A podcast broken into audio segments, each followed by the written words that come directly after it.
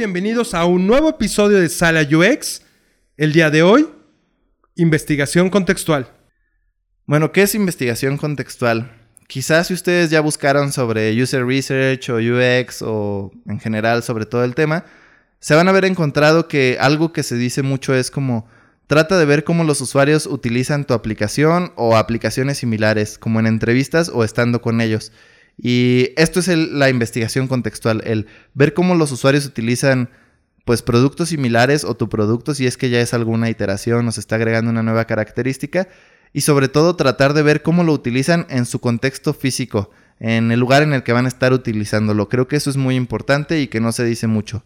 De hecho, aquí en Sala UX nos gusta categorizarlo en contexto físico y contexto digital.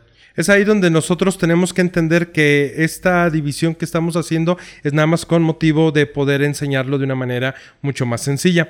Eh, cuando nosotros eh, platicamos en los otros episodios sobre el desarrollo de una aplicación que le estamos tomando como ejemplo de personas que necesitan un lugar donde estacionarse cercanas a un entorno de un estadio de béisbol, en este caso era el ejemplo, el contexto era Zapopan para ver a los charros de Jalisco, tenemos que nosotros pensar eh, en ir al lugar físicamente y conocer cómo son las condiciones de este espacio para poder desarrollar eh, nuestro proyecto. Entonces, cuando estamos hablando del contexto físico, en esta ocasión vamos a dividirlo en dos partes, el contexto físico. Una será de la persona que está buscando un lugar de estacionamiento y la otra de la persona que está dispuesta a rentar su cochera. Partiendo del primero, que es en este contexto físico del que busca estacionarse, ¿dónde se va a conectar, Poncho? Este podría ser, para empezar, que él sabe que va a ir al estadio, que va a haber un partido y él ya sabe que siempre hay estos problemas de estacionamiento. Entonces, cuando lo hace, pues puede ser desde su casa o otro podría ser que pues ya va en camino y se acuerda y dice, ah, ok, nunca hay lugar, entonces déjame ir desde el automóvil. Busco en la aplicación como una cochera cerca para rentar o que ya llegó al estadio y no encontró lugar, él iba buscando estacionamiento en el mismo estadio, pero quizá ya se llenó porque hay mucha gente que llegó antes, entonces ahí él empieza a buscar. O también podríamos partir de que él ya consiguió dónde estacionarse y que nada más lo que quiere es, por ejemplo, que esta aplicación que te permite monitorear a través de una cámara que está instalada en el hogar, en la cochera donde dejó alojado el coche, él pueda estar monitoreando el vehículo desde el estadio. Entonces es un contexto que tenemos que pensar, al igual que el contexto de la calle, una vez que él termina de ver el partido, pues sale a la calle y la posibilidad de la conexión. Ok, y ahora, otro contexto, y bueno, quiero decir también que estos los separamos así entre que el que busca estacionarse y el que renta la cochera. Los separamos así no porque sean diferentes contextos físicos, estamos hablando en general de contexto físico, pero más bien están separados así porque son diferentes perfiles de usuario, diferentes grupos de usuarios de los que, como les decíamos en episodios pasados, estaban representados con protopersonas. Entonces, hablando del contexto físico del que va a rentar la cochera, podremos decir o solamente es importante para nosotros el de su casa. ¿Por qué? Porque la persona que va a rentar una cochera este, espera que quien sea el que le rente la cochera esté en su casa todo el tiempo para, no sé si el partido termina antes o si él se quiere ir a su casa más pronto, se sintió mal o eh, se quiere tardar un poco más, él pueda contactar con esa persona que va a estar en su casa y saber si le va a abrir la cochera, si hay forma, todo ese tipo de datos. Entonces, para nosotros es importante el contexto físico del que renta la cochera, solamente es su casa. Y junto con ese contexto físico, ahora lo podemos eh, juntar el de ambos y pensar que las zonas aledañas al estadio, por la experiencia de haber hecho investigación contextual, nos puede indicar que eh, va a empezar a fallar la conexión a Internet. ¿Qué pasa cuando vamos a un concierto o a un, eh, a un evento deportivo que es de carácter masivo? Sí, es muy común que, por ejemplo, el Corona Capital que yo he ido, este es un concierto muy grande en el que hay mucha gente y llegas y se te va la señal. No tienes ni siquiera ni datos, ni forma de hacer llamadas, ni de recibir mensajes. Entonces se satura, por así decirlo, la señal y pues lo que pasa es de que tú te quedas incomunicado constantemente. Y esto es, esto es muy frecuente también con eh, estadios de fútbol, por ejemplo, en el Estadio Olímpico Universitario de los Pumas, también llega a fallar la señal porque hay tantas almas en el estadio que no hay manera de conectarte con ciertas compañías telefónicas. Entonces, este tema de la conexión para nosotros es importante y lo descubrimos haciendo investigación contextual porque en el desarrollo de nuestra aplicación es, por muy bien que está hecha la aplicación o puede llegar a estarlo, ¿qué va a pasar si no tenemos una adecuada conexión? Sí, exacto. Aquí podríamos o nos podría arrojar resultados o data que nos ayudarían a pensar en cosas como, ah, no sé, ahorita improvisando, que podemos dejar como un botón del GPS en el que diga, ok, ¿dónde está tu casa? Digo, ¿dónde está la casa en el que dejaste tu coche? ¿Y dónde estás tú? O que te deje los datos del usuario guardados para que tú le puedas este, llamar y decirle, oye, este, no sé, quizá ya saliendo del estadio recuperar la señal de teléfono. de teléfono para hacer llamadas o mensajes y le puedas mandar un mensaje o hacerle una llamada y decirle, voy en camino para allá o me perdí, no encuentro la dirección, de menos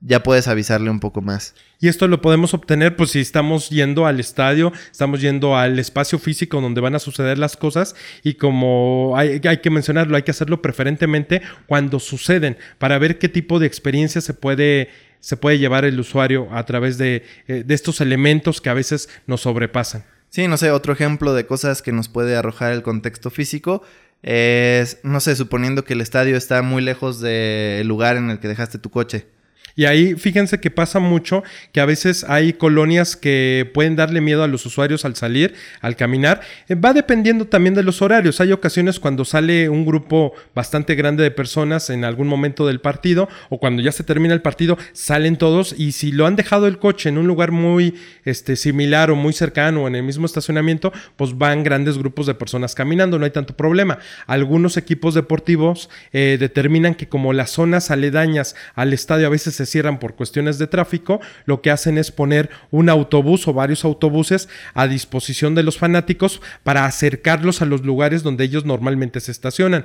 Pero entonces aquí nosotros hemos pensado bajo estas situaciones que se llegan a presentar después de un evento deportivo o por ejemplo de un concierto, pues entonces que eh, tengas una manera de contactar por ejemplo con un Uber para que te lleve a ese lugar donde dejaste guardada la cochera o por ejemplo como un servicio premium que te pueda ofrecer el anfitrión o la persona que está hospedando tu coche en ese momento, que le está dando alojamiento, que incluso eh, él se ofrezca a llevarte eh, muy cercano al estadio o casi casi a lo más próximo al estadio o igual de recogerte en un cierto punto para llevarte tu automóvil.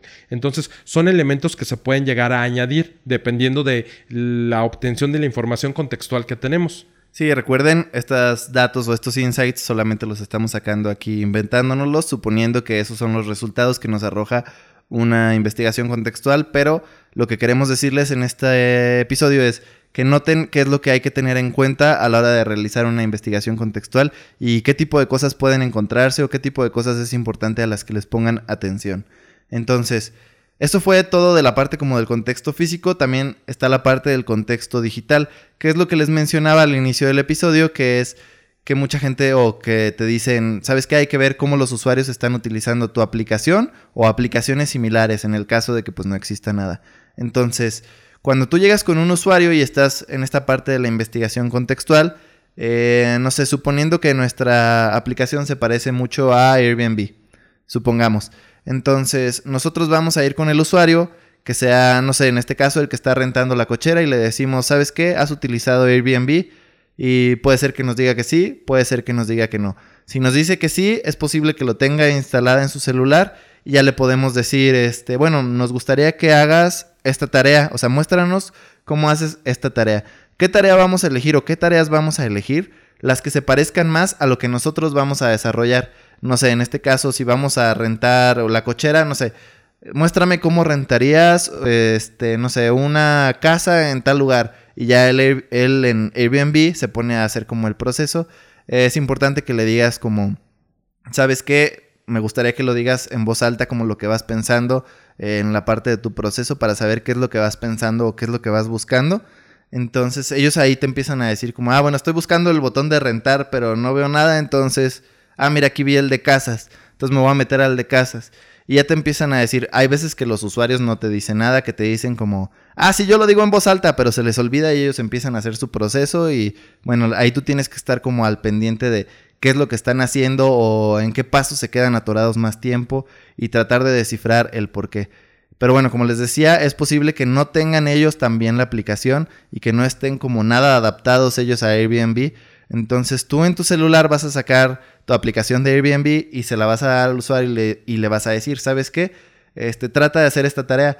Es muy probable que no lo logre, es casi seguro que no lo va a lograr, a lo mejor y sí, pero lo que tú quieres ver es como qué es lo que está buscando. ¿Por qué? Porque todo esto nos va a hacer darnos cuenta como del mental model que tienen, en qué piensan, qué es lo que están buscando y cómo podemos resolver sus problemas. Recuerden, UX es completamente encontrar problemas y resolverlos.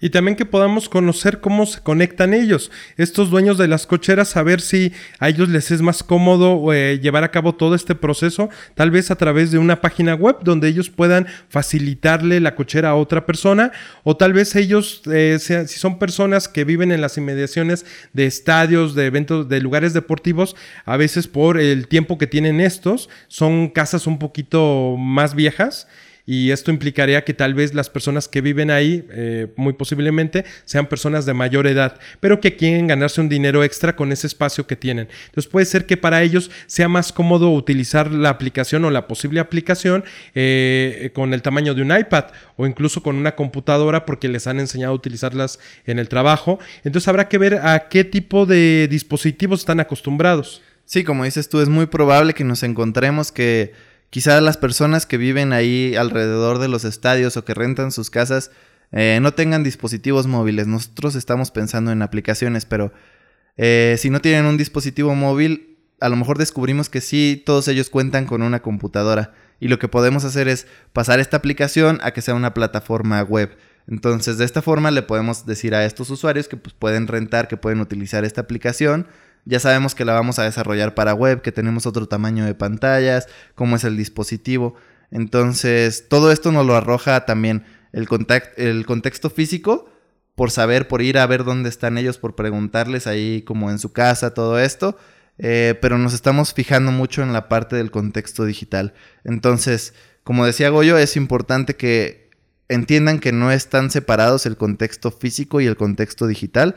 Nosotros los separamos para poder explicarlo de una mejor forma, pero siempre que vayas a hacer una investigación contextual tienes que tener en cuenta la parte física y la parte digital. Así que lo que le podemos decir es que cuando se va a crear o se va a desarrollar eh, un nuevo proyecto, pues siempre hay que conocer quiénes van a ser los usuarios y cuál es el contexto, además de que se van a poder divertir conociendo cosas diferentes y nuevas.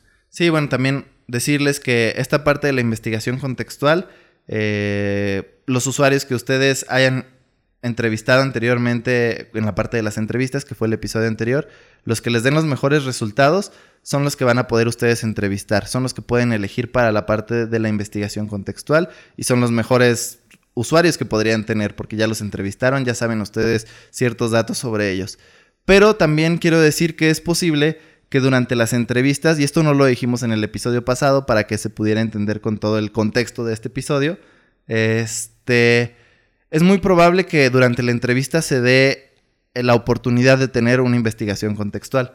Y, es esto muy importante porque no hay que desperdiciar esa oportunidad. Si estás en la entrevista y hay una persona que empieza a dar más información y incluso te empieza a platicar de cómo utilizar las aplicaciones y te lo muestra el celular, podrías aprovechar ese tipo de, momento y de oportunidad, claro, teniendo en cuenta, como lo dijimos en la entrevista, eh, no empalmar los tiempos con la siguiente entrevista. Y también algo muy importante que estabas diciendo ahorita, Poncho, que, que recordé, es también los usuarios extremos. O sea, a veces tenemos nuestro usuario ideal que sabe utilizar las aplicaciones súper bien, pero también no es malo que nos lleguen usuarios que les cueste muchísimo trabajo, que sea el lado totalmente opuesto, porque a ti como diseñador te permite también entender otros elementos de personas que tal vez no están tan familiarizados con ciertos aspectos tecnológicos.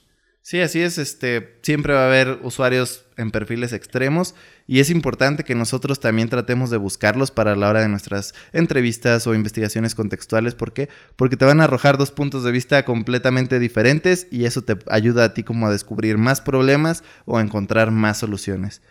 Pero bueno, pues creo que sería todo por hoy. Este. Pues también decirles que estamos en las redes sociales, Poncho. Así es, estamos en Facebook y Twitter como Sala UX Podcast y en Instagram como Sala UX.